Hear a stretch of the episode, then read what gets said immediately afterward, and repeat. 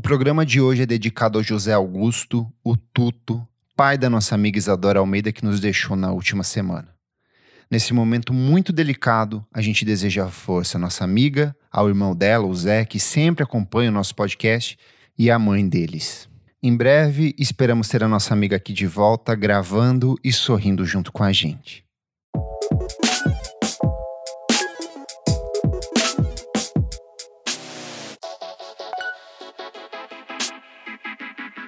Beat it loud, down, down, beat it loud, tune down, beat it down, down, down. Oi, pessoal, eu sou o Kleber Fak.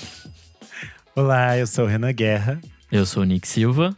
E no programa de hoje, inspirados por essa letra magnífica de Samuel Rosa, músicas boas em discos ruins. A gente vai falar sobre aqueles trabalhos que são verdadeiras bombas, mas tem lá assim uma musiquinha ou outra que se salva e salva muito. Afinal, até um relógio parado acerta duas vezes por dizer: Olha, filosofei toda aqui E para participar dessa conversa aqui com a gente, nós temos a volta dela, a mulher mais maravilhosa do Brasil. É a Xuxa? Não, Nicole Cabral, ela está de volta, louríssima aqui. Seja muito bem-vinda, Nicole. Oi, gente, muito obrigada pelo convite mais uma vez. Um prazer estar com vocês. Vamos falar das bombas. Boa! Mas antes, o que, meu amigo Renan Guerra, nosso hot boy? Antes você pode seguir a gente nas redes sociais, arroba podcast VFSM, no Instagram e no Twitter. E se você já segue a gente, engaje, comente, compartilhe, crie um, uma energia de é, pirâmide e divulgue nosso podcast para mais três amigos. Seja a corrente do bem com o Hail Joe Osman. E além disso, apoie a gente em podcast. Horrível! ele tem uma boa mensagem, ele tem um final horrível? Tem. Ele mostra que a humanidade é horrível? Sim. Mas daí, se você se sentir tristinho, você pode fazer o bem e pensa o quê? Vou doar. Doi, Entre doi, doi, doi. padrim.com.br barra podcast VFSM e a partir de cinco reaisinhos você já pode ajudar a gente e você tem acesso a vários conteúdos com bastante antecedência. Você participa do nosso grupo fechado do Telegram para apoiadores e você ainda pode assistir as nossas gravações ao vivo como quem, Kleber? Quem está aqui hoje? Hoje nós temos aqui ó, Lucas Ascensão, Pedro Coelho, Maria Lua, Fabrício Neri, Lucas Pereira, Tuane Malman, Jefferson Kozenieski e César Augusto Oliveira, que levantou falso testemunho contra mim essa semana nas redes sociais. Mas está aqui, ó, assistindo tudo para nossa gravação. Viu, gente? Você pode doar e depois você também pode xingar a gente nas redes sociais. Olha que legal. É isso. Boa. Vamos falar sobre música, meus amigos. Bora. Bora. Não adianta fugir, cedo ou tarde, seu artista favorito vai lançar aquela bomba. Porém, mesmo obras detestáveis podem surpreender com algumas boas composições. E no programa de hoje nós vamos falar sobre essas músicas boas dentro de obras ruins, ou seja, toda a discografia do Kings of Leon de 2010 pra cá. Cada rodada, um participante compartilha sua canção favorita dentro de uma obra que é considerada como inferior, seja pelo público, seja pela crítica. Então, assim, o disco precisa ser ruim, não pode ser um disco, ai, mais ou menos, aquele disco nota 6 no Met- Metacritic. Tem que ser um pouco mais baixo ali. Ou, ou tem que ter uma boa justificativa por que vocês estão trazendo esse disco. Viu, Nick? Você que costuma roubar nessas pautas. Eita, nós, caralho. Nossa, já- o Nick já começou sendo atacado. Toda pauta que a gente tem que selecionar coisa, o Nick é bastante atacado, né? Se ele foi logo de E as cara. pessoas nem sabem disso, porque esse é um programa de férias que a gente já gravou e ninguém sabe que eu fui tão atacado assim. Aí você é atacado nos outros também, né, Nick? Tem isso. Ah, é verdade. Sou o alvo preferido desse podcast.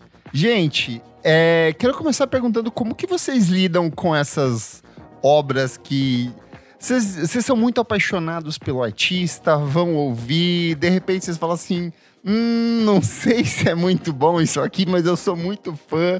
Vocês são aqueles que ficam empurrando com a barriga, fingindo que o disco é bom, ou vocês logo de cara falam, olha, sem condições isso aqui?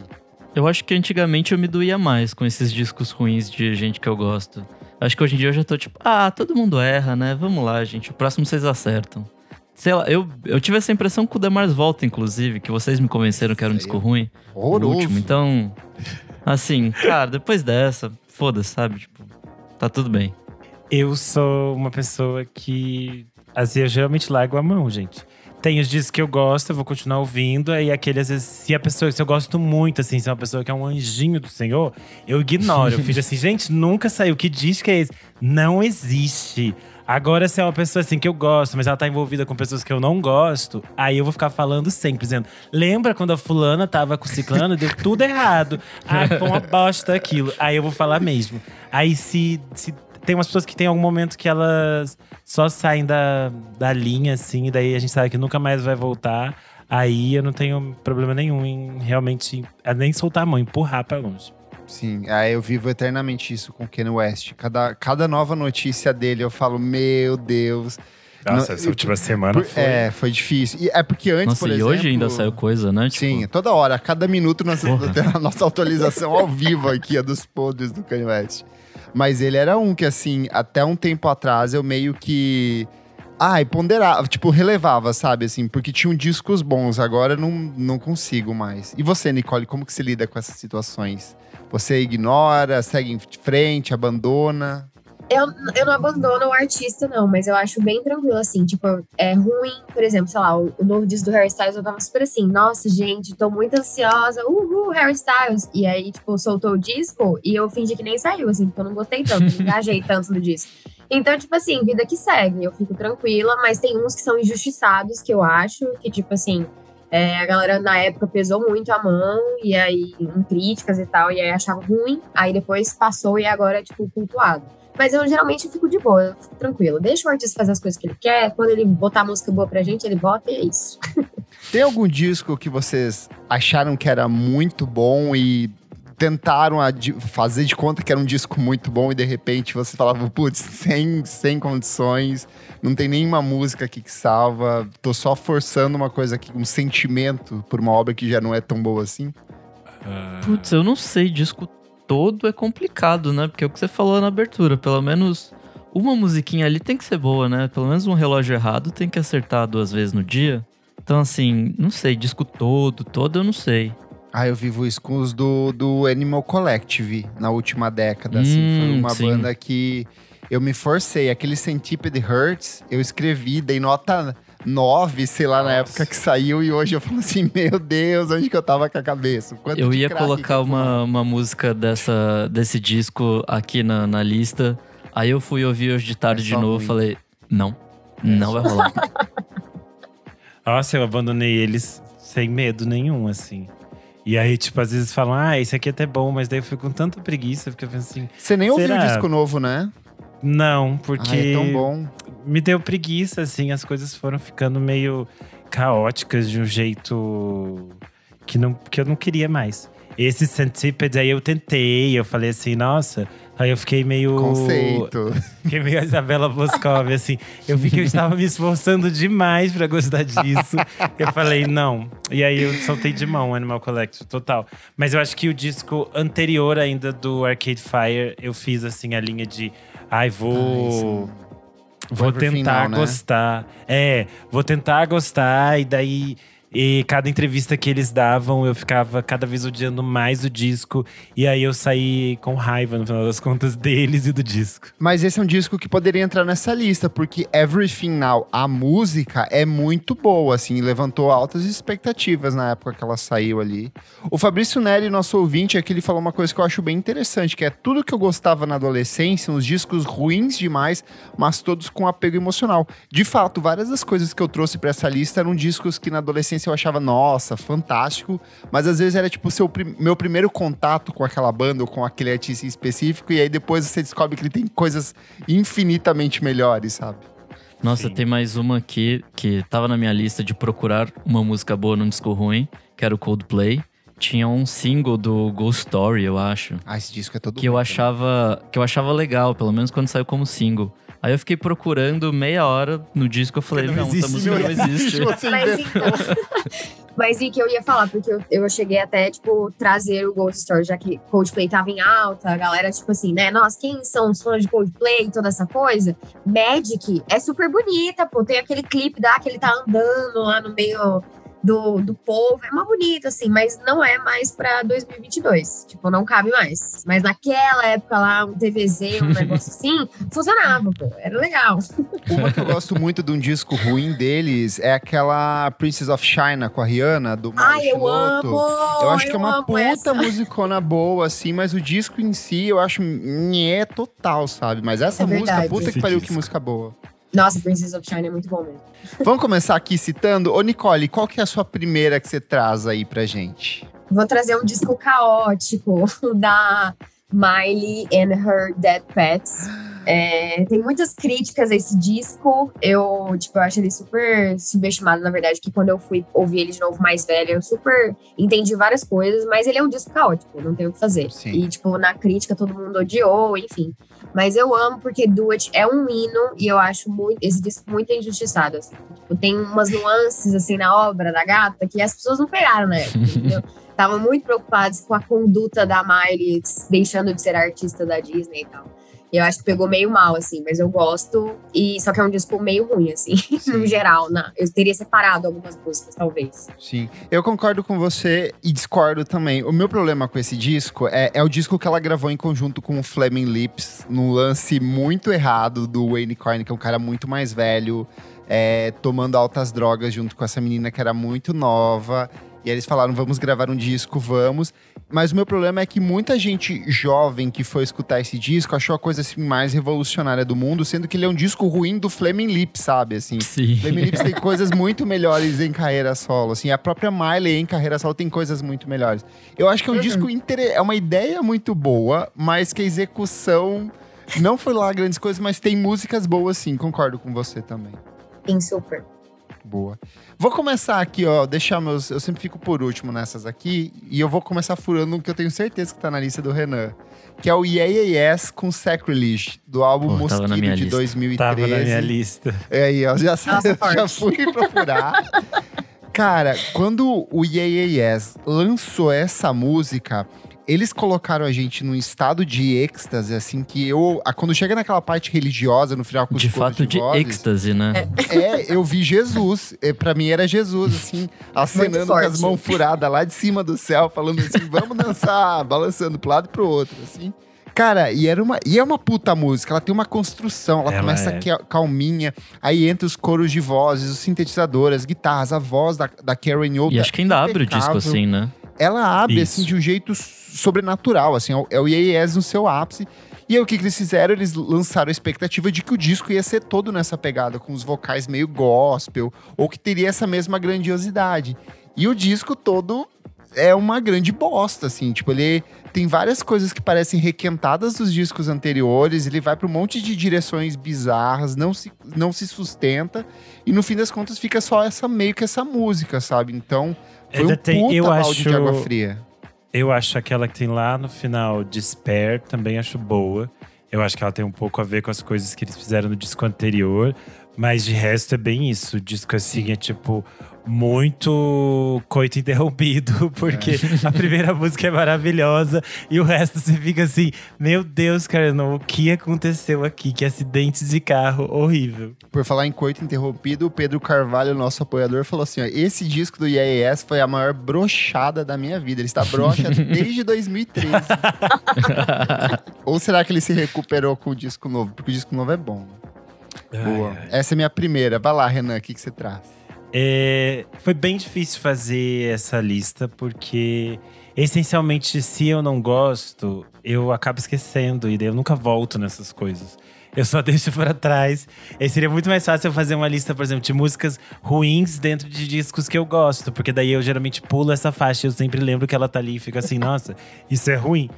Agora, é, de músicas boas foi mais difícil, mas eu tentei pegar de artistas que eu realmente gosto muito e que em algum momento eles me decepcionaram muito, que é o caso desta primeira que eu vou escolher, que é o Gossip com a Joyful verdade. Noise. Eu detesto é esse disco. É bem ruim. Eu odeio esse disco. Mas eu acho o single o principal, que é o Moving in the Right Direction, bom. Eu acho Sim. uma interessante faixa pop. E eu acho que ela mostra que, tipo, o gossip queria conversar com a música pop de outras maneiras.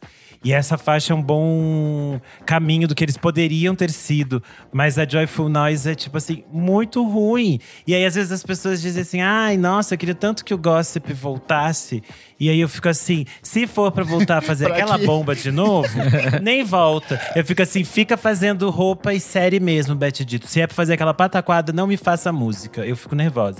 Mas é porque antes, eu acho assim, todos os discos do gospel eu gosto muito. Desde quando eles eram, tipo, punks. Depois, quando eles começam a flertar com a música pop. Eu acho toda, todo o arco de crescimento do gospel, assim, muito bom. E aí, quando chega nisso aqui, logo depois do disco que eles tinham lançado antes, o anterior, que é o Music for Men, era tipo assim, o ápice, é tipo, a melhor coisa que o gospel já fez. Aí vem isso aqui, que é Joyful, no Joyful Noise. E eu fiquei muito irritado, e fiquei muito triste. Você ainda me paga, Beth Dito. Boa. Só antes de ir pro Nick aqui, ó, Jefferson Tafarel, nosso ouvinte, falou o seguinte: a experiência mais recente com discos com músicas ruins foi o último lançamento da Snail Mail. Teve muita gente que se frustrou com esse disco, realmente, assim, mas eu, eu gostei demais, assim, acho um bom, um excelente disco, assim. Gosto da pegadinha synth, synth pop ali. Nick, qual que é a sua primeira? Bom, eu quero começar com uma banda que não só tem é, uma música boa no disco ruim, como tem uma única música boa e ponto. Que é o Pete Orne e Scarlett Johansson com o Relator. Ai, sim! Eu verdade! Eles lançaram aquele disquinho, aquele único disco, na verdade. Que, puta, essa música é uma ótima música pop, toda gostosinha de ouvir e tal. Mas, assim, é só isso que tem no disco, é só isso que tem na carreira da Scarlett. Do Pete Orne, talvez não, acho que ele tem mais coisa legal. É, ele tem coisas.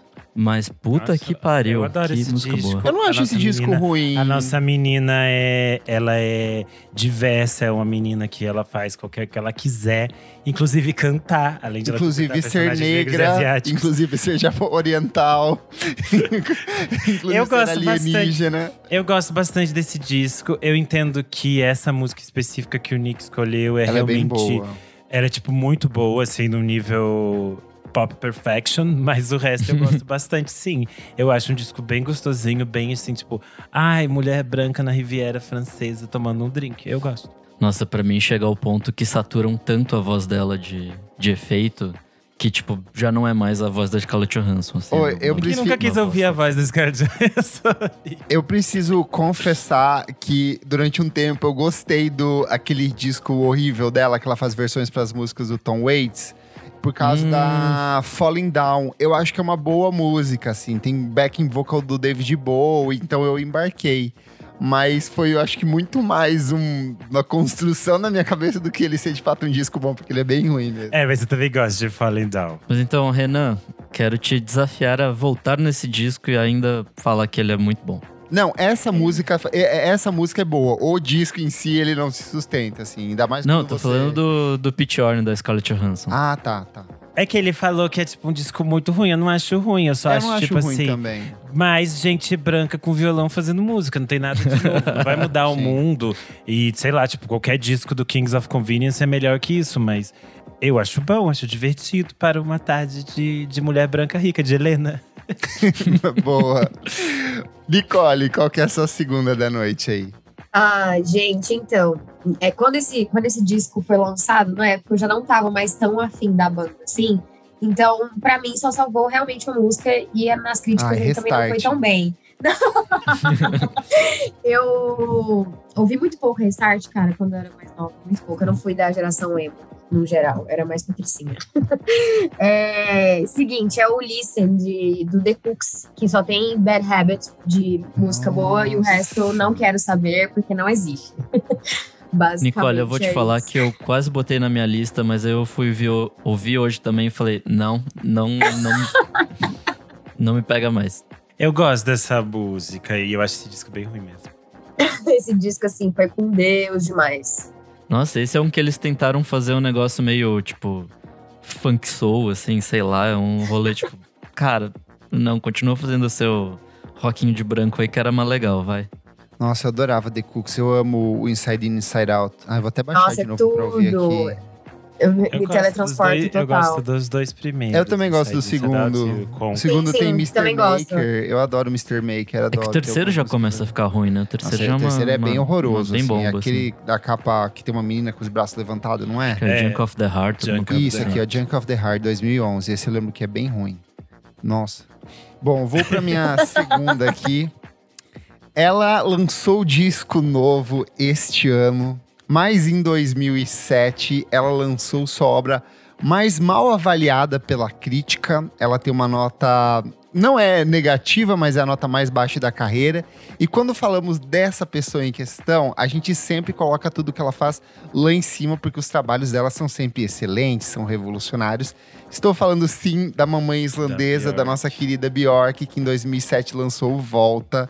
E assim, eu acho esse disco bem ruim. Eu tentei voltar a ouvir ele recentemente. E ele tem alguns highlights, mas em geral eu acho que ele é um trabalho bem, bem ruinzinho, assim. Tem um, um fandom de jovens tentando validar esse disco, colocando ele como um clássico cult, mas não vai acontecer. Porém, esse disco tem Innocence, que é uma música muito, muito boa. Ela tem produção do Timbaland e do Danja. Ela é bem experimental, ela é toda torta, assim. Tem é, a voz da Bjork tá excelente nessa música. E ela tem samples de um jogo chamado Beat Planet Music do Play, pra PlayStation 1. Então ela tem todos esses ruídos, essa coisa meio labiríntica, assim. Eu acho que é uma puta de uma música boa, assim. Eu acho que remonta um pouco dessa fase mais recente até da Bjork, na questão das batidas, de ir pra uma coisa quase industrial em algumas vezes. Mas o disco em si, assim, não não funciona pra mim. Eu acho que a estética dele é interessante, a capa legal, a coisa dela olhar pro Oriente pra pegar algumas referências visuais. Mas como disco, pra mim, não se sustenta, assim. Tem a- jovens aqui, ó, como a Maria Lua falando, sou dessas jovens, tentam validar o Volta, mas vocês não vão conseguir. Renan, É, vai defender? Curiosamente, não, curiosamente isso estava na minha lista, o Volta. Porém, não era com essa música. A música que eu ia defender era Declare Independence. Porque eu acho surrealmente maravilhosa. Tipo, ela tá, ela tá fazendo tudo ali. Eu acho muito perfeito. E eu, a minha questão com, com o Volta, eu não acho ele um disco essencialmente ruim. Eu acho ele caótico. Sim, ele é tipo bem assim. confuso. Ela vai pra muitos lugares e aí tem momentos que eu acho que tem coisas interessantes e que se aquilo tivesse dentro de um outro disco funcionaria melhor. Sim. Por exemplo, eu acho The Do Flame of Desire belíssima, só que ela tá completamente jogada ali, Sim. tipo, ela queria gravar uma música com a Noine, chamou a Noine ali, fez esse negócio, ficou perdido no meio. Agora, eu defenderia por Declare Independence, mas é isto, né? ele tem uma concentração de muita música ruim pra pouca música boa, sabe? Você, até você chegar nas músicas boas desse disco, tem pelo menos umas três ali que você fala assim: nossa, o que, que aconteceu aqui? Cadê a Bjork que eu gostava, sabe? Mas fico com essa que eu trouxe aqui. Fica lá, bom, Renan. faça bom proveito. a próxima que eu escolhi aqui é o Queen com o disco Hot Space. Porque eu acho que esse disco tem uma das Bomba. músicas mais lindas do mundo, Sim. que é Under Pressure. E basicamente o resto do disco é uma tentativa deles de ir pra outro lado e parece que tipo tudo fica muito ruim e é se um você volta de New Wave, de anos 80, um monte de coisa assim, perde totalmente a essência grandiosa da banda pra ser tipo uma banda pop genérica dos anos 80. Sim, e é bizarro que já, já foi super criticado na época, mas se você volta, ele parece ainda pior, assim. Você fica. Nossa, é muito datado. E é muito, tipo assim, bagaceirão mesmo, assim, tipo, feito de qualquer jeito. Você fica assim, meu Deus, Queen, por que, que vocês fizeram isso? E aí, quando você chega lá no final, tem Under Pressure, que é o, a parceria deles com o David Bowie. E é tipo Perfeita. assim, uma, uma das letras mais bonitas que eles fizeram. É um negócio lindo, grandioso, poderoso, belo. E daí você fica assim. Por que, Deus, esta, esta pérola está perdida aqui neste mar sujo, é, imundado de lama? É isso. Under Pressure do Hot É Space. que pra mim, pra mim o Queen é o que a, a Maria Lu acabou de falar. Queen é banda de greatest hits. Tipo, disco mesmo se sustentam. Dois, tem uns dois ali que são bons. Mas enfim, é, Querem quer, Vou quer com- criar polêmica com o fandom do rock, hein? A gente já não é bem quis pra eles. rockista tem que acabar. Mas já que eu falei que rockista tem que acabar, eu vou com o rock aqui. Vou com meus favoritos, que é o The Mars Volta. Eles têm um disco que chama Octaedron e é uma verdadeira bomba. É, assim, eu já, já tive discussões com, com o Lucas Vilela do E a Terra Nunca Pareceu Tão Distante e tudo mais sobre esse disco, mas no meio dessa, desse pântano tem uma flor de lótus aí, que é Cotopaxi, que é uma música bem roqueirona, assim. Pra mim ela tá totalmente perdida nesse, no meio desse disco, assim, tipo, que ele é esquisito e, enfim, vai apontar para as coisas que eles vão fazer lá no futuro. É, Que são antes de acabar, ruins. né? Que é.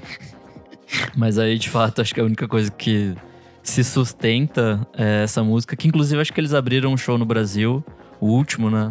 Com essa música e foi, tipo, legal pra caralho. Foi um momento. Eu adoro Divertido. esse disco.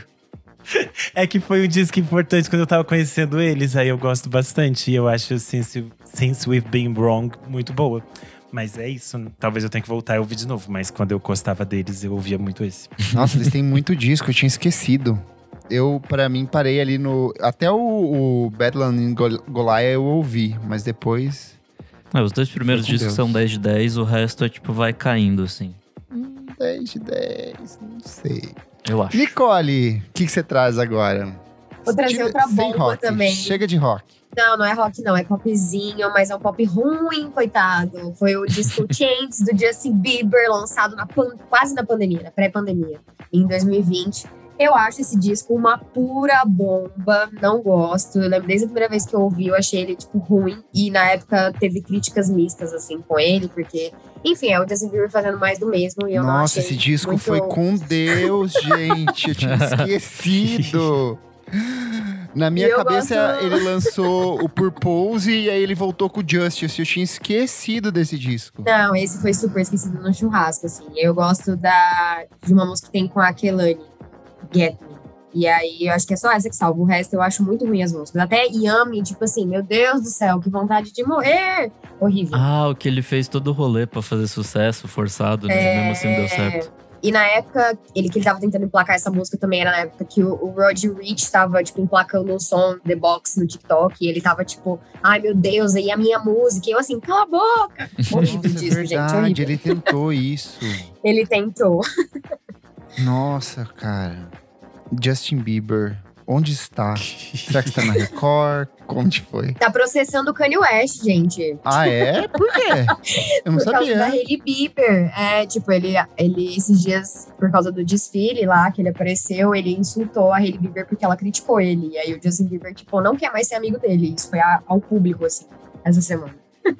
Errado não tá. Duas pessoas agradáveis, né?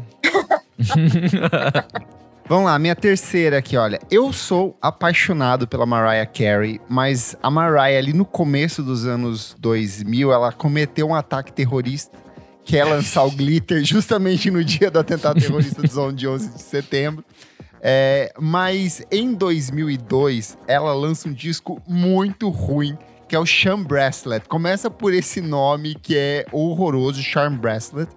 Ele tem avaliação no Metacritic de 4.3, no Album of the Year de 4.6. Ele é esse disco muito ruinzinho, ela só vai se recuperar lá em dois- 2005 com Emancipation of Mimi. Porém, esse disco tem uma música de abertura que eu acho maravilhosa, que é Through the Rain. Foi uma música que tocou muito no Top TVZ, aqui ela entrou pro Top TVZ. Foi a música que me apresentou Mariah Carey, assim. E aí eu fui reouvir e de fato ela é uma música muito boa.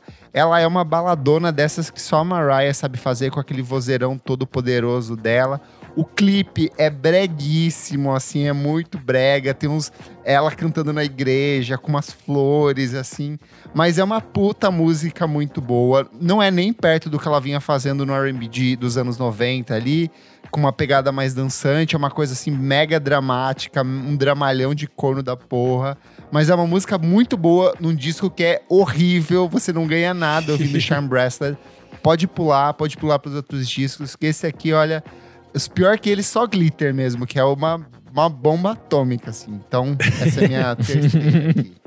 É, eu vou vir pras minhas brasilidades e vou trazer uma coisa que, Brasileirinhas.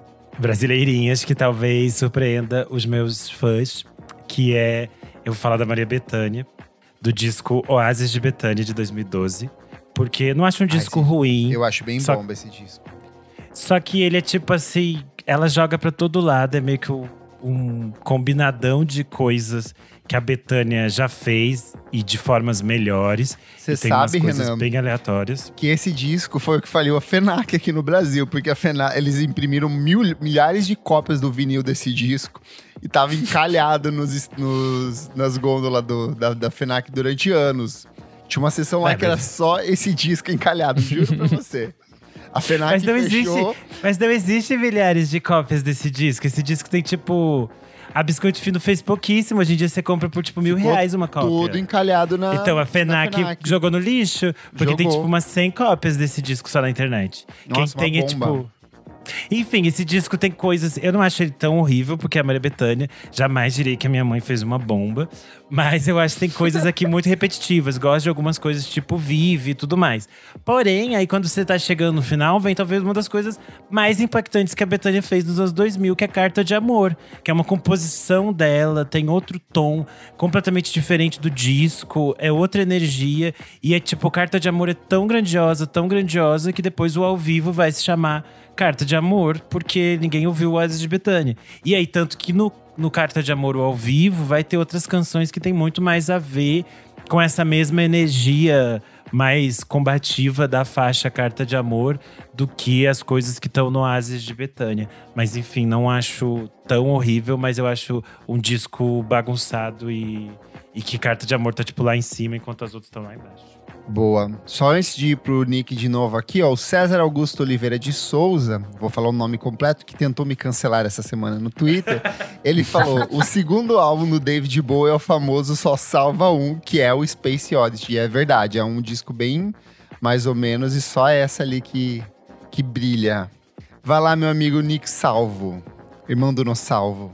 Pra minha próxima eu vou com Believe What I Say, do Kanye West, do último disco dele, do Donda. Talvez pode ser discu- discutível se é uma bomba ou não, eu achei uma bosta. É, Discutível, a gente já tinha proclamado aqui em outro programa que esse disco era uma bomba e pronto, não tem discussão. Ah, não sei, às vezes quem, quem ah, nos quem ouve… discutia em céu. ah, tô com paciência não. Mas enfim, é, essa música é muito foda e tem um sample de Do Wop, Do That Thing, da Lauryn Hill. Do melhor disco dela, né? Do único disco dela, inclusive. Enfim, é uma música boa, assim. Eu, eu gosto de como ele, ele. Ele ainda continua um produtor bom, né? Apesar de, sei lá, um ser humano medíocre e escroto.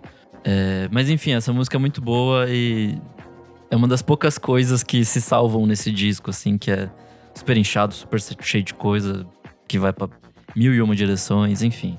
Pra quem tá ouvindo que- aí e não está assistindo ao vivo, o Nick está usando nesse momento uma camisa escrito White Lives Matter, que ele comprou do semana. Vamos lá, Nicole, sua próxima. Vou falar de outra bomba, só que aí eu nem sei se, tipo assim. Eu, eu talvez é, eu diga que a intenção valeu um pouco mais do que de fato ter algo que salve. Porque eu Ah, é acho o disco meio- do Rick Bonadinho. Eu sabia que alguém ia falar desse disco. Dogão é mal. Não, é falar do. O disco mais recente do Ed Sheeran tem uma capa super, tipo, colorida. E ele, tipo, nessa época, ele, acho que ele produziu esse disco junto com o DJ Khalid. Tipo assim, gente, é um negócio Nossa, mais. você pegou um cringe. combo de duas pessoas horríveis agora. É, foi muito forte. E, tipo assim, tem várias collabs com várias pessoas. E, tipo assim, é uma indigestão que. O disco nossa, que você tá é falando é o Equal, de 2021, certo? Isso, esse mesmo. Tá.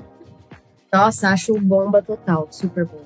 Mas tem algumas coisinhas assim, né? Dá pra entender também o contexto, o que usou, mas ainda assim não é bom. Não, não me gusta. Mas quer dizer, né? Já tá rolando pandemia, um monte de gente morrendo todo dia. E ainda tem que Disco lançar uma coisa Sheeran. dessa. Que Meu matou Deus. mais que o Covid esse disco, gente. Esses dias eu vi um tweet que eram os fãs da Taylor Swift agradecendo que, enfim, eles vão ter um disco que a Taylor Swift não tá com a tiro. E eles falaram, pelo menos nós temos uma vitória. Mas daí a Lana Del Rey veio, daí eles falaram, é, a extrema-direita tá vindo pesado. Mas qual que é a música que brilha dentro desse disco? Aqui é Stop the Rain, eu acho. Essa daqui. Mas ainda assim, é tudo bomba, né? Mas Essa Tem é uma aí- Menos pior, tá né? linda. Ela tava é uma tentando ajudar. bombinha. Tô tentando fazer uma boa aí com as Ela tá farofas. tentando ajudar o Ed. Perfeito. Bom, vou pra minha próxima aqui, vou ser polêmico, porque é meu jeitinho. My Little Way, como se diz em inglês. Eu amo o Apex Twin, eu acho que ele tem uma discografia fantástica. Porém, eu acho que o Drux, que é o disco que ele lança em 2001, é um disco bem ruim. Pra mim, ele é meio que um repeteco de várias coisas que ele vinha fazendo é, ao longo da carreira dele nos anos 90. É um disco com mais de uma hora de duração, assim. Na verdade, ele tem mais quase duas horas de duração. É um disco muito, muito extenso. A Rolling Stone, quando esse disco saiu, deu uma estrela. A Pitchfork deu nota 5.5. Ele é um Meu disco Deus. que sempre foi muito instável pra mim. Porém, ele tem a música mais bonita de todos os tempos do FX Twin, que é Avril 14, que é aquela música que é uma levadinha de piano que voltou a fazer sucesso agora por conta do TikTok. É uma música que foi gravada usando o Disc Layer, que é um piano com mecanismo que lê dados em MIDI e toca. Então ele faz a programação e aí o programa toca o, o piano, então ela tem essa sensação de que é uma música feita de, de uma maneira robótica, mas com muito sentimento, com muita emoção. E justamente por conta dessa forte carga emocional dessa música, que ela, ele acabou meio que sendo redescoberto por uma geração de jovens ouvintes que não tinham ouvindo ainda o FX Twin e acham que esse disco é muito bom. Só que daí quando, de novo, é uma aquela coisa de é o primeiro contato que você tá tendo e quando você vai para os trabalhos antigos é que você vê que lá sim que é o ouro, que são as coisas mais bonitas que ele fez. Mas é aquela coisa, é um disco que eu acho ruim, mas que tem essa música que pra mim, assim, é fantástica. Uma puta de uma composição maravilhosa. Azul.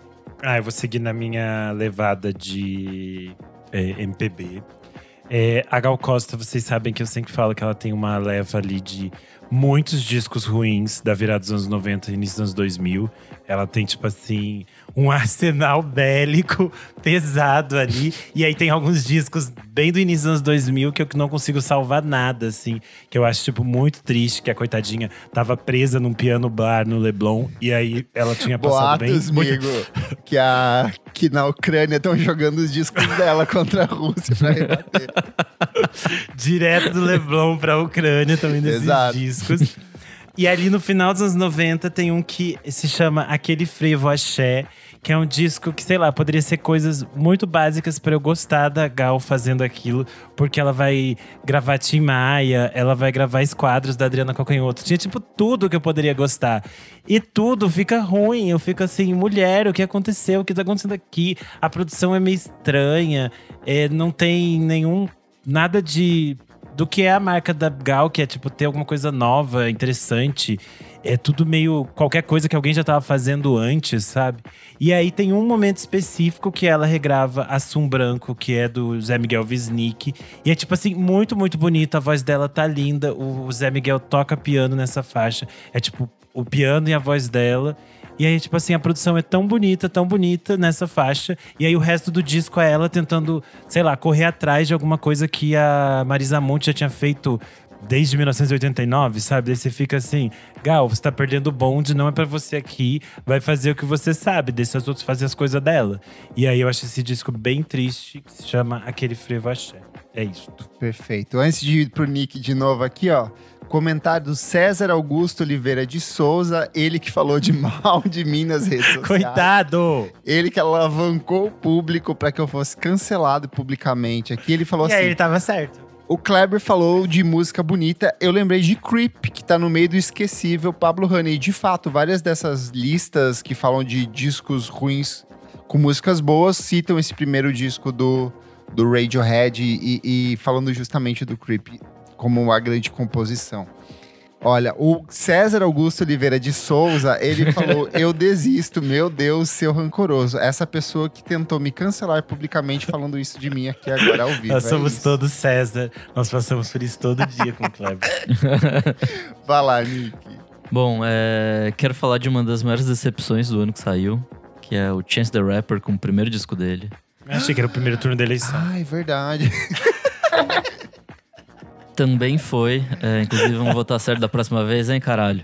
É, mas enfim, no meio dessa, de- dessa bomba que foi esse disco, e a, gente tava numa puta expectativa, né? Porque ele veio de uma trilogia de, de mixtapes De muito legais. A trilogia de três. É, e aí, enfim, ele também lança um disco esquisito, cheio de Big gente, que não faz o menor sentido. Mas no meio de Esse tudo isso. disco, Puta Nossa, merda. é.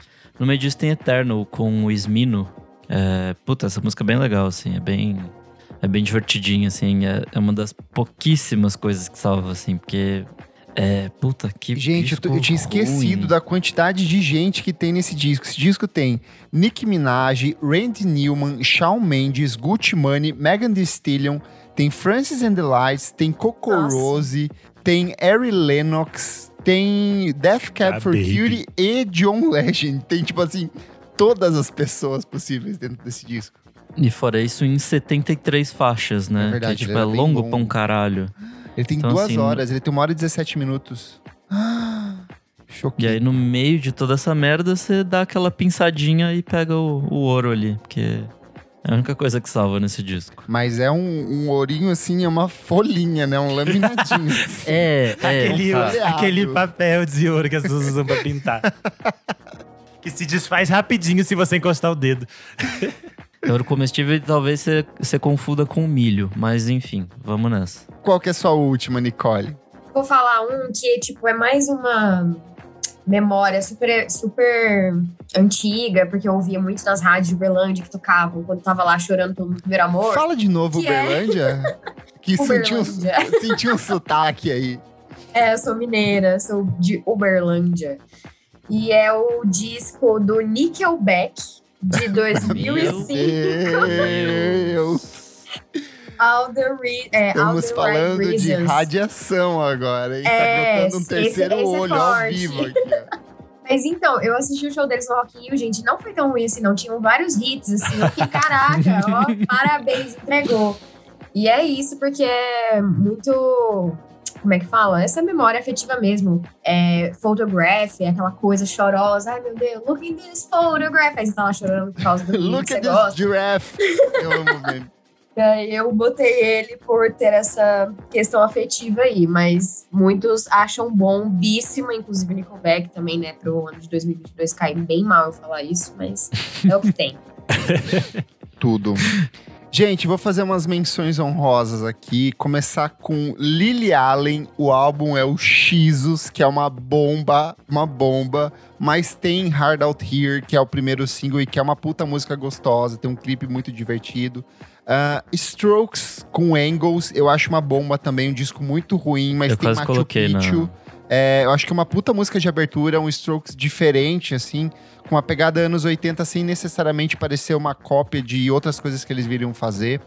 Hercules and Love Affair com o Blue Songs foi um disco que todo mundo esperou, veio, mas veio uma bomba. Porém, Painted Eyes é uma puta música boa, tipo, lembra muito das coisas que eles fizeram Nossa, no Painted primeiro Eyes disco. É, tipo, tão lindo, tão lindo. É linda demais e é a única música, porque o resto do disco ele morre. É, eu, acho, assim. eu acho o disco me- mediano, não acho tão ruim, mas Ah, eu acho- concordo. Me diga outras músicas que você gosta desse disco? Eu gosto de algumas outras faixas É, que conversam com os anos nome, 90. mentirosa. Eu gosto, é que você que abandonou o Hercules Love Affair, você que jogou eles pro precipício, eu gosto deles. Horrível. Você é fã? Então cite três músicas. Ele é assim, o Kleber é assim. E aí, última menção honrosa aqui, Lick Lee com o So Sad, So Sexy. Eu acho esse disco bem ruim. Porém, Hard Rain, a música de abertura que tem produção do Rostan, eu acho muito, muito boa, assim, gostei demais. Mas a minha última é Smashing Pumpkins, porque em 2007 eles lançaram um disco muito ruim, muito ruim, que se chama Zeitgeist. Só o nome já dá o tom, assim, de quão ruim esse disco é. Esse disco, ele é tão ruim que ele não tá nem nas, nas plataformas de streaming. Ele nunca entrou. Meu Você Deus. só pode ouvir pelo YouTube. Ele tá no YouTube numa versão lá, é, MP3 120 kbps. Porém, ele tem Ele essa tá música. só no Tor, né? Você tem Só- que baixar é, um. tem- Isso, tem que Tem que ativar o, o. VPN ali pra você conseguir ouvir. Mas tem essa música, That's the Way My Love Is, que eu acho tipo ouro, assim, eu acho ela muito boa. Ela é essa parte mais melódica, mais romântica do, do Smashing Pumpkins. Eu acho que é o tipo de música que se fosse lançado na segunda parte lá do Melancholy Infinite Sadness, é o tipo de música que seria icônica na carreira da banda. Mas dentro desse disco, assim, ela é só uma, um laminadinho de ouro, assim, de quase microscópico nesse disco que é um, um toletão, assim, aquela bosta que sai assim rasgando, sabe? É esse disco. Vai lá, Renan. Ai, ai. Bom, pra fechar aqui, a última que eu escolhi é uma faixa das Coco Rose Porque, Eu, eu quase trouxe elas também. porque os dois primeiros discos delas são, Tudo. tipo assim, muito perfeitos. Ouro. o L'Amazon de Monrêve e o Noah's Ark. E aí chega no The Adventures of Ghost Horse Stillborn e vira, tipo assim, uma confusão, Nossa, uma bagunça. Elas estão muito perdidas do que elas estão fazendo. Mas eu ainda acho Werewolf uma faixa muito bonita. Só que ela tá perdida ali bem no meio, ela tá bem no meio da bagunça, bem no meio da confusão. E acho esse disco, assim, muito caótico. E aí depois elas meio que vão voltar a mão no Grey Oceans de 2010. E aí elas lançam um disco que é perfeito, Grey Oceans de novo. E depois parece que elas metem o louco e nunca mais volta, tadinhas. Mas eu acho que o The Adventures of Ghost Horse and Stillborn é tipo bem é, o prenúncio do que elas virariam hoje em dia, assim, é bem triste de se voltar lá. É um prepúcio sujo, é isso que é isso aqui. Muito triste. Boa. E você, Nick Silva, o que, que você traz pra encerrar aí? Bom, dimensão honrosa, eu quero mandar um com desonrosa, né? É, Maia? Wolf Maia? Wolf Maia com Sundial. Eles lançaram aquele disco Cosmic Egg em 2009, é uma bosta, mas essa música salva. Quem mais? Tem The Who também, que é uma das minhas bandas favoritas da vida, que lançou You Better You Bet no Face Dances, que é a única coisa que salva também. É, em homenagem à nossa amiga Soraya, tem o Kings of Leon com Super Soaker, do horrível disco Mechanical Bull. Mas minha faixa Não existe mesmo. Ninguém nunca viu isso, ele acabou de dar. É, meu disco, minha escolha de verdade, vai ser uma banda que na verdade tá semi-cancelada, então nem sei se eu posso trazer, mas foda-se. Que é o Arcade Fire com The Lightning Part 2, que, né, do último disco deles, do Wii. E é, acho que é a única música que eu de fato gostei desse disco, que é uma verdadeira bomba atômica, assim. É, a gente já discutiu ele aqui no- nos últimos programas. Renan foi convencido de que ele não gostou. É, e acho que é isso, né? Acho que já falamos o suficiente dele. Podemos ir embora. Boa. A conversa encerra aqui, mas você ainda pode contar pra gente quais são as suas músicas que você gosta muito dentro de discos ruins. Vai lá no nosso Instagram, na edição deste programa, e conta pra gente. Pode fazer seu top, seu top 5 ali, ou pode ser só aquela única música que você gosta bastante, mas tem que estar dentro de um disco ruim, não pode vir com um disco mais ou menos aí, não. Vamos pro próximo bloco do programa. Não paro de ouvir.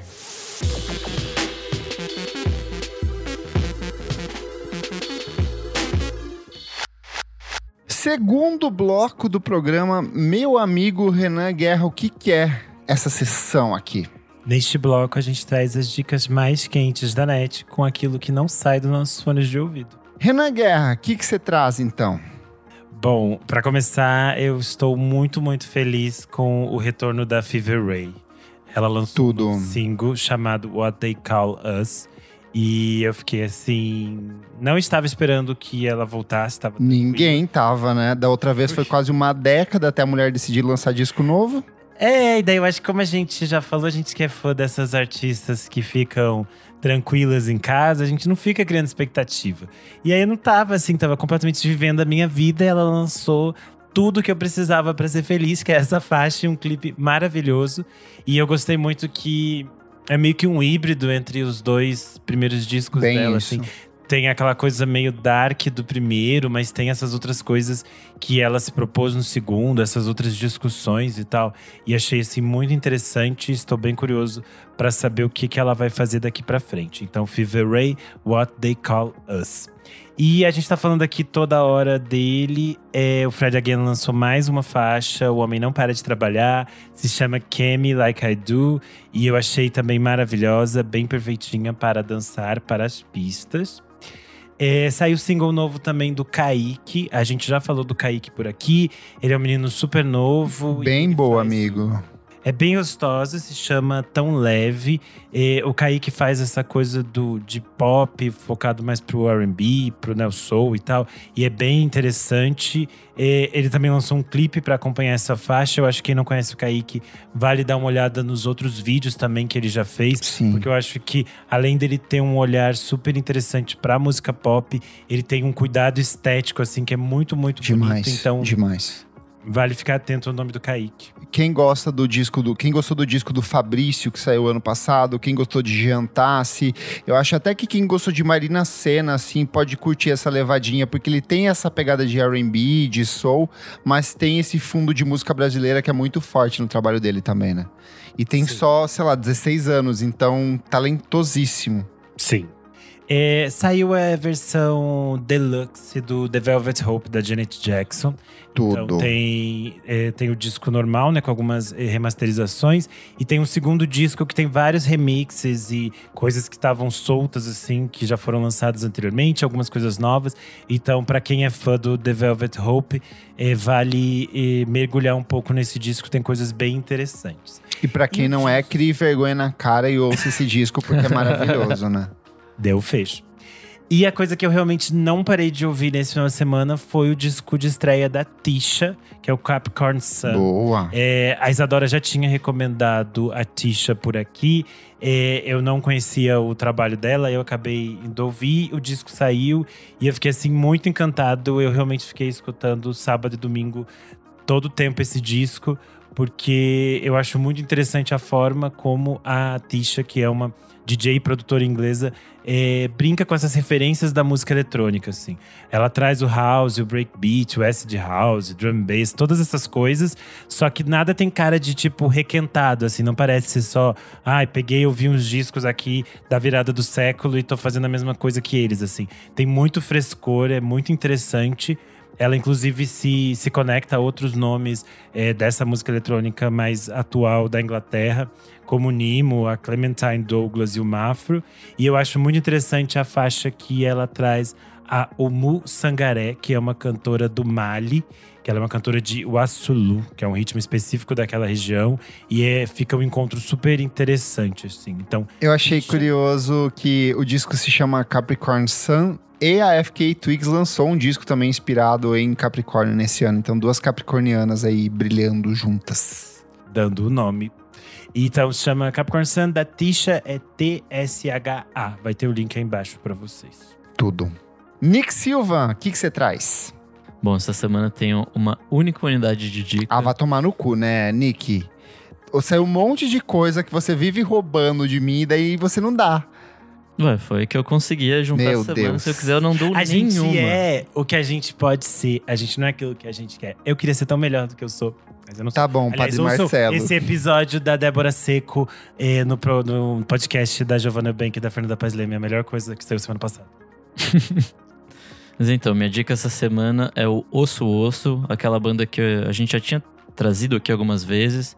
Eles lançaram um disco que é o Sword Thumb no comecinho do ano, se eu não me engano. É um puta disco e tal. Bem e bom. É, é um disco triste, porque um dos integrantes da, da banda ali, da dupla criativa, morreu e tal. Então, essa, essa música nova que chama De Facto é, a- é de fato a primeira música é, sem o, o antigo integrante, né? Então, é, é uma coisa meio triste, meio tipo, seguindo a vida. E aí é uma união de, de emo com power pop, assim, é, é bem boa, assim, é bem Bem divertida. boa mesmo. É, gostei bastante dessa música. E é isso. E você, Kleber? Boa, diferente do Nick, eu tenho todas as dicas aqui.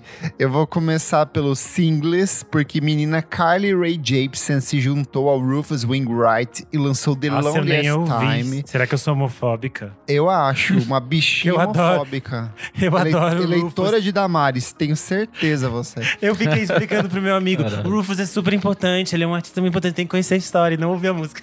Ela é muito boa, é a faixa título do novo álbum dela que sai no dia 21 do 10. E assim, é uma vibezinha meio disco, bem parecido com o que ela fez no álbum anterior. Sharon Van Etten anunciou a versão deluxe do álbum We've Been Going About This All Wrong, que ela lançou há alguns meses e que é lindíssimo. Essa edição deluxe do álbum chega com outras duas músicas que a gente já citou aqui, que é o Use It To It e Porta, que ficaram de fora do corte do disco. Mas para anunciar novo, essa nova edição do álbum, ela lançou essa música que se chama Never Gonna Change e é mais uma, um dramalhão da Sharon Van Etten.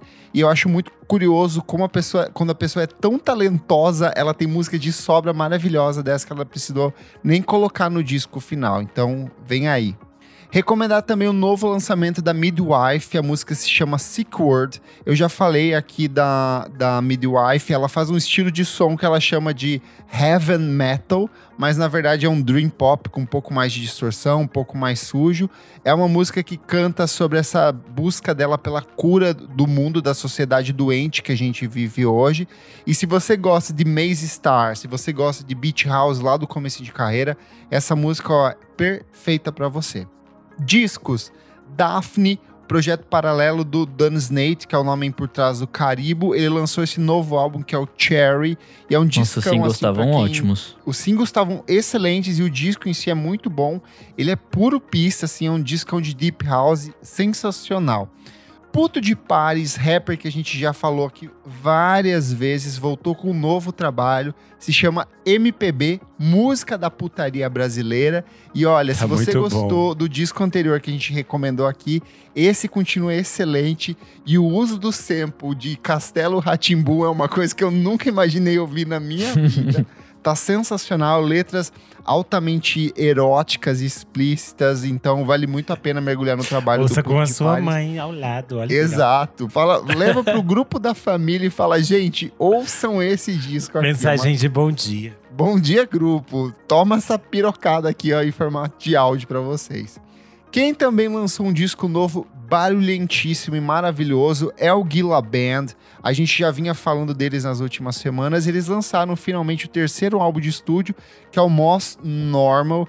E, se, e assim, parece que alguém colocou um televisor ligado dentro de uma máquina de lavar e bateu tudo isso, então circuitou, deu ruim, deu chiado, deu barulheira. Mas é um disco muito bom, tem uma pegada meio industrial em alguns pontos, muito ruído, muita distorção, e meio que sintetiza tudo o que vem sendo produzido por eles desde o início da carreira. Contraponto a isso é o novo álbum do Bonnie Light Horseman, que é um, é um trio formado pela Anaïs Mitchell, o Geoff Kaufman e o Eric D. Johnson. É um álbum de folk muito, muito bonito. Sai pelo selo que é do Bon Iver e dos irmãos Dessner, do The National. E se você gosta de um som meio é, fazenda, você que quer passear no campo, colocar aquele matinho na boca assim e sair para tirar leite das vacas, esse disco foi feito para você. Então você, menina campesina, não tem erro, bota esse disco para tocar. Mas eu acho que o grande lançamento da semana finalmente saiu. Always Blue Rev é o terceiro e aguardadíssimo álbum de estúdio do Always, banda que toca no Balaclava Fest em dezembro desse ano. E gente, assim, tá muito, muito bom. E a história do disco assim é uma coisa assustadora porque é um tipo de obra que quase não saiu. A vocalista começou a compor o trabalho logo depois que eles lançaram o Anti-Socialites em 2017. Só que quando ela estava com metade do disco pronto, um ladrão invadiu a casa dela, roubou o gravador, então eles tiveram que refazer várias das composições. Parte do equipamento da banda quase foi destruído por conta de um alagamento. Ela viveu um puta drama por conta de um término de um relacionamento, que ela até fala na primeira música, que é a The Pharmacist, que a gente já falou aqui. Então, assim, é um disco que tinha tudo para não acontecer, mas acontece e a forma como ela transporta para dentro de estúdio muito desses problemas, desse, dessa situação caótica do processo de criação do disco, é uma coisa que funciona muito bem. Tem ecos de My Bloody Valentine ali, mas a, acima de tudo, preserva muito desse pop empoeirado, meio litorâneo que eles vinham fazendo lá em 2014, desde o primeiro disco deles. Então, se você ainda não conhece o Always, banda canadense deliciosa que vai tocar no Brasil, aproveita que esse disco aqui, ó, tem tudo para ser um dos grandes lançamentos do ano. É isso, gente. Vamos pro próximo É bloco? isto. Bora. Você precisa ouvir isso.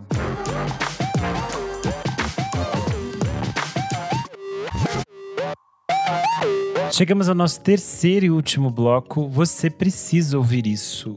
Nick Silva, o que é este bloco? Nesse bloco a gente pode dar dica de qualquer coisa que vier na nossa cabecinha. Você quer começar com a sua dica de hoje? Bom, assim como eu não ouvi nada, eu não vi nada também, então minha dica Ah, já é uma vira. coisa que eu estava vendo faz tempo, que é uma dica, semi-dica, não tão boa assim, que é o Endor, nova série do Star Wars. E aí, esse mais uma aí que eu não É, então, eu, eu- no fim eu sou putinho de Star Wars, né? Tudo que tá saindo eu tô vendo, é, mas isso é que legal, será que Você assim. sabe de luz enfiado no cu. Ô, louco! Exato, tá saindo a luzinha aqui, ó, tá verde ainda. É, ele é meio que tipo um, um prequel do prequel, porque ele é Sim. Ele veio antes do Rogue One, né? Que tem o Endor, que é um dos personagens do Rogue One. É, Que e aí ele contou, a, é, ele contou a história de como, de como esse cara chegou até o Rogue One. Mais uma história que ninguém precisava saber, mas tudo Puta, bem. mas esse é legal, assim, porque no mínimo ele te situa pra ver como tava o, o universo lá de Star Wars cinco anos antes da, do filme do filme principal, né? Que é o episódio 4. Então você vê, tipo, o Império fudendo todo mundo e você entende como a vida das pessoas estavam ali naquele, naquele momento. Eu tô gostando, assim, eu tô gostando. Os primeiros três episódios, eles são bem lentos, assim, tipo, é que foram os que saíram de uma vez só. Eles demoram a acontecer alguma coisa, mas daí quando acontece também a história engata e vai com tudo, assim. É... Enfim, até agora tá, tá valendo a pena. E é isso. Boa. Vamos chamar então a nossa convidada, Nicole. O que você traz pra Nicole que foi hoje? silenciada pelo Renan no bloco anterior. Ela tentou falar, o Renan silenciou. Homofóbico e misógino. apresentando o episódio anterior, parece que era outra gay que tava apresentando. Hum. Ai, socorro. Gente, então, eu acho que não sei se vocês chegaram a falar já, é, indicando, mas eu tô assistindo The Bear, cara. Eu tô gostando muito. É Tô bom vendo pra por- caralho. Meios legais, mas enfim, fica aí ao critério de vocês. e eu tenho achado muito bom. A dinâmica da série é muito é, diferente do que eu tava acostumada a ver também. É uma É dinâmica aquela que da toda acontece- cozinha? Isso, Uhum. é uma dinâmica que acontece toda dentro da cozinha, então é, tipo, muito estressante, mas ao mesmo tempo tem toda aquela, tipo, união entre as pessoas, os personagens são super interessantes, cada um tem, tem várias histórias rolando, assim. E eu achei uma dinâmica muito boa de série, assim, pra engatar e assistir. Tipo, não é pra ver calminho, porque não é uma série muito calma, assim, que tem várias informações. Mas, tipo, vale muito a pena assistir, eu tenho gostado bastante. Eu estou feliz que vai ter a segunda temporada, porque essa série é maravilhosa. Boa. Meu amigo Kleber, qual a sua dica de hoje? Meu amigo Charlie Brown, vamos lá. Estamos em outubro, o mês do. Eu não sei como é que pronuncia. Halloween? Halloween? Eu não sei como pronuncia. Ai, você é defensora do dia do Saci. Exato, eu sou defensora do dia do Saci aqui, mas estamos no mês do Halloween.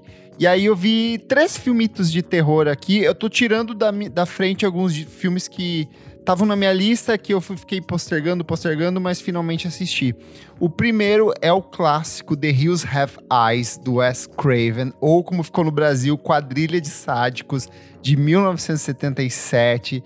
Filme de baixíssimo orça- orçamento, com pessoas muito feias no elenco. Nossa, é um elenco só de pessoas horrorosas. Gente suja, com os dentes podres. Mas, assim, um excelente filme, um ótimo slasher.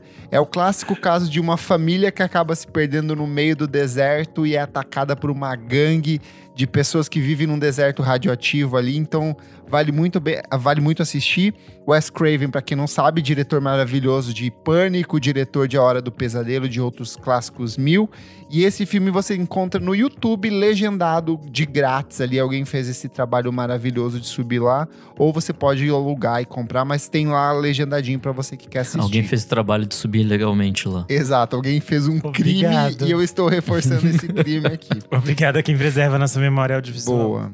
Eu vi um filme que já estava na minha lista há muito tempo e vi em outras listas de grandes filmes de terror dos anos 2000, mas eu fiquei meio assim se eu gostei ou não gostei. Ele se chama Thief, ele não teve lançamento aqui no Brasil e ele é inspirado naquele mito da vagina dentata, que são as mulheres que têm dentes na vagina. E o filme é sobre isso, é de uma menina cristã que tem um dente na vagina. E aí tem todo um desenvolvimento em cima dessa história. É, tem a questão do daqueles purity rings, de anel de pureza, de anel de castidade, e desses eventos de pessoas que vão nas escolas. Ótima banda, inclusive.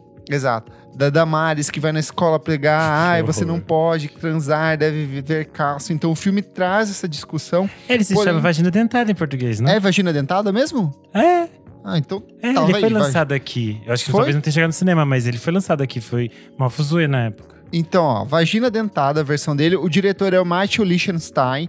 Eu acho que esse filme tem alguns problemas, como banalização de estupro. É, é o típico caso de um filme que foi dirigido por um homem, então tem uma visão muito masculina em cima de um assunto que poderia ser melhor definido por uma mulher. Mas eu acho que ele tem ideias interessantes. Ele é terror, mas ele tem uns aspectos cômicos dentro da, da- do trabalho do roteiro dele. Então, Quando eu assisti, eu gostei muito. Preciso rever. É, eu, eu fiquei repensando, assim, tipo, a cena final, toda a coisa dos abusos que ela sofre. Eu fiquei meio. Acho que se fosse uma mulher, seria uma direção bem diferente. Mas. É que eu acho que na época saiu tão. As pessoas falaram tão mal quando saiu, sabe? Tipo assim, Aham. ah, esse filme é horrível. E daí ficavam fazendo piada porque eles chamavam Vagina Dentada. Aí quando eu fui assistir, eu acho que eu fui, tipo assim, meio o que vai acontecer? E daí eu fui surpreendido por umas outras discussões. Talvez Sim, não, ele tem umas diferente. discussões bem interessantes. Essa questão da castidade, dessa questão dos relacionamentos familiares. É, é bem interessante. A questão do machismo, por exemplo, tem uma cena é, em que eles estão numa aula de biologia e o órgão masculino está exposto no livro, enquanto o órgão feminino é censurado pela própria escola. Então tem umas Sim. discussões bem interessantes dentro do filme, assim. E o último, que é o mais recente, que é o novo Hellraiser, que é a direção do Dave Bruckner, que saiu pela Hulu. É, eu baixei pra assistir, mas ele deve chegar muito breve no HBO Max, que deve fazer a distribuição dele por aqui. E eu gostei, eu acho que Hellraiser é aquele negócio. O primeiro filme é muito bom, depois os outros têm altos e baixos ali. É, mas você via, embarca porque Clive Barker é maravilhoso, bicha talentosíssima que criou esse universo que é totalmente fetichista e com suas estéticas maravilhosas. Eu gostei, não sei se meu amigo Renan Guerra viu. Chegou a ver? Ainda não. Vou esperar ver no, na forma legalizada. Sei, já tá baixando aí. Sim, eu quero. Não, ei, HBO, eu quero patrocínio. Eu vou aguardar pra ver. Mas eu gostei, eu gostei da solução como eles transportam para o presente, preserva muito dos elementos clássicos, tem cenas altamente brutais de pessoas sendo decepadas, estouradas, perfuradas e todas as outras coisas É possíveis. tudo que esperamos de um Hellraiser. Exato. é, é interessante, gostei muito da protagonista, gostei da forma como o final, ela abraça o final de um jeito muito interessante. E as soluções dos personagens, é, como a, a- a protagonista precisa lidar com esse peso. Então, vale bem muito a pena você que está procurando um filmão para ver no Halloween, segue essas três dicas que eu trouxe. E você, meu Arrasou. amigo Renan Guerra, que é um demônio do Halloween. É, eu vou mostrar que eu sou leitora e politizada. É, andava muito desanimado com todas as coisas, por todas as questões políticas deste país. E aí fui ler o livrinho do Ailton Krenak, que estava aqui na minha cabeceira há muito tempo e ainda não tinha lido, que é A Vida Não É Útil. E a minha dica… então, Leandro é que você- Karnak? Respeita o Ailton, por favor.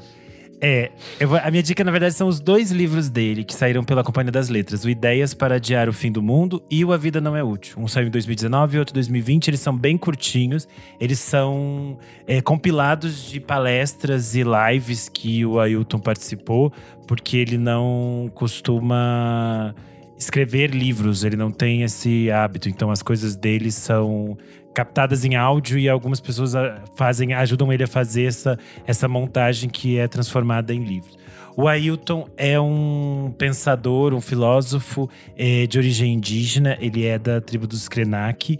Ele é uma figura muito importante que talvez muitos conheçam a imagem dele, mas não associem ao nome, porque ele é responsável pelo discurso do índio cidadão na Assembleia Constituinte nos anos 80, que é a formatação da Constituição Brasileira de 88. Ele é responsável por aquela cena em que ele começa a discursar e pintar seu rosto de preto. É uma cena muito importante na construção dos direitos indígenas dentro da Constituição de 88, então também vale buscar esse discurso. Mas eu acho que os dois livros do Krenak são muito interessantes por serem é, extremamente fáceis de ler. Só que assim, é tipo muito mind-blowing, assim. Cada coisa que ele fala, você fica é, repensando milhões de coisas. Porque ele tem uma outra perspectiva muito diferente de quase todos os outros filósofos que a gente costuma ler. Porque ele tem uma outra perspectiva de mundo, que é muito diferente. E é muito interessante que ele tem essas leituras desses mesmos filósofos brancos que a gente tem é, conhecimento, Foucault, Sartre, essas coisas. Só que ele faz uma outra perspectiva por ele, assim. Então é muito interessante como ele também conecta isso com, com música, com outras coisas da nossa cultura mais, mais pop eh, ocidental e tal. Então é bem interessante é bem facinho de ler, bem rápido. E eu acho que pode ser uma, uma boa para quem tá anda puto da vida com todas as coisas que a política tem nos feito no Brasil. Então é A Vida Não É Útil e Ideias para Adiar o Fim do Mundo, do Ailton Krenak. É isso. Boa. Boa. Fechamos? Comentários referentes à última edição do nosso podcast, programa número 216. Essa criança é um prodígio, em que falamos de talentos da música que começaram suas carreiras muito precocemente. Vou pegar aqui ó, o comentário do nosso queridíssimo DJ Catatal. Ele falou: Quando eu era um catatauzinho nos anos 80, eu era apaixonado pela Nica Costa. Eu colocava o compacto na vitrola e ficava olhando a foto dela na capa. Meu primeiro crush. Comentário do arroba curadoria fina. Tem o Eloy Casagrande, baterista do Sepultura, novinho de tudo e já esmirilhava na batera. Comentário do Brian Quirino. Ele falou: Minha criança prodígio favorita, sem dúvida alguma, é a Melody. Comentário do Tássio. Lembrei da Anelisa Assunção cantando na banda do Itamar. Comentário do Pedro Henrique Coelho. Ele falou assim: E a Shakira? Apesar de começar a cantar na adolescência, ela começou a compor desde cedo. Ele falou também, e também tem o gostoso do Rick Martin. É verdade, ele começou bem novinho, ele era, ele era menudos, não era o Rick Martin? Ai, eu sempre me perco essas coisas. É, eu acho que era... É, eu acho que eu tenho quase certeza que ele era do, do menudo. Agora eu só tô pensando na Shakira fazendo o vulnícora dela, é só o que eu quero pensar. E, e eu, eu amei que ela foi ver o filho dela jogar futebol essa semana. E aí ela tá atrás de uma grade dele falando assim: ó, ela já tá treinando pra cadeia quando ela pre- for presa. Tadinha. Free Shakira, eu estarei nas, nas lutas por defesa da Shakira. É E o último comentário aqui é do Guilherme Carr. Ele falou assim: mais um episódio sensacional do meu podcast favorito. Jovem Nerd? Respeita nossos fãs. Nicole, muito obrigado pela sua presença. Olha, você salvou. Esse programa não seria nada sem você. Mais uma vez, muito obrigado e deixo aí o espaço para suas redes sociais, onde as pessoas te encontram. E já aproveito para mandar um beijão pro seu namorado, aquele lindo, nossa.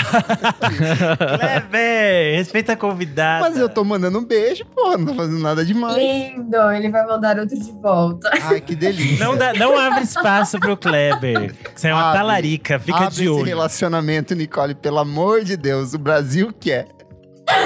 Ai, socorro, gente. Muito obrigada pelo convite. Adorei trazer as bombas da indústria para vocês. Quem não me conhece, me sigam nas redes sociais Nicole com dois L's e E Cabral. E eu estou com uma newsletter sobre música, gastronomia Ó. e beleza. Então, se alguém quiser aí se embelezar, aprender uma receitinha ou ver eu falando abobrinha sobre músicas, é, procura lá Mugs Letter, tá no meu Instagram. Vou é colocar aqui na descrição deste podcast. É só você abrir, clicar e acompanhar o trabalho da Nicole. Obrigada, gente. Chique, poderosa. Muito obrigado, viu, Nicole? Eu sou arroba KleberFac no Twitter e no Instagram, dicas diárias de música todos os dias e você pode acompanhar meu trabalho no meu site musicainstantanea.com.br. Eu sou underline Rena Guerra no Instagram e no Twitter. Nessa segunda-feira saiu mais um Clássicos VFSM sobre o You Are Free da Cat Power. Então vocês podem voltar aqui no episódio anterior e conferir. Se você que foi no Pop Load Festival gostou do show da gata, você pode agora ó, matar já essa saudade ouvindo esse programa.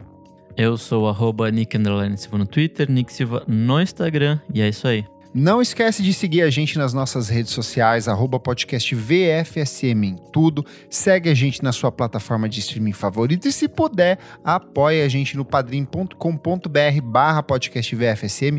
Por apenas cinco reaisinhos por mês você participa das nossas gravações ao vivo aqui, ó. E hoje veio gente em peso, né? Tony Malma, Fabrício Neri, Lucas Ascensão, Jefferson Kozenieski, Maria Lua, todo mundo muito participativo, Jefferson Tafarel e ele, César Augusto Oliveira, que tentou me cancelar, mas hoje está aqui, ó, todo Coitado! participativo. Muito obrigado a todos vocês, menos você, César. Não, você. Muito obrigado por todos vocês. Free César!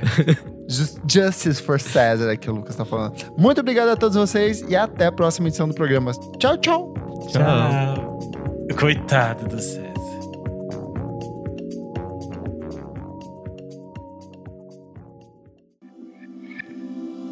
Esse podcast foi editado por Nick Silva.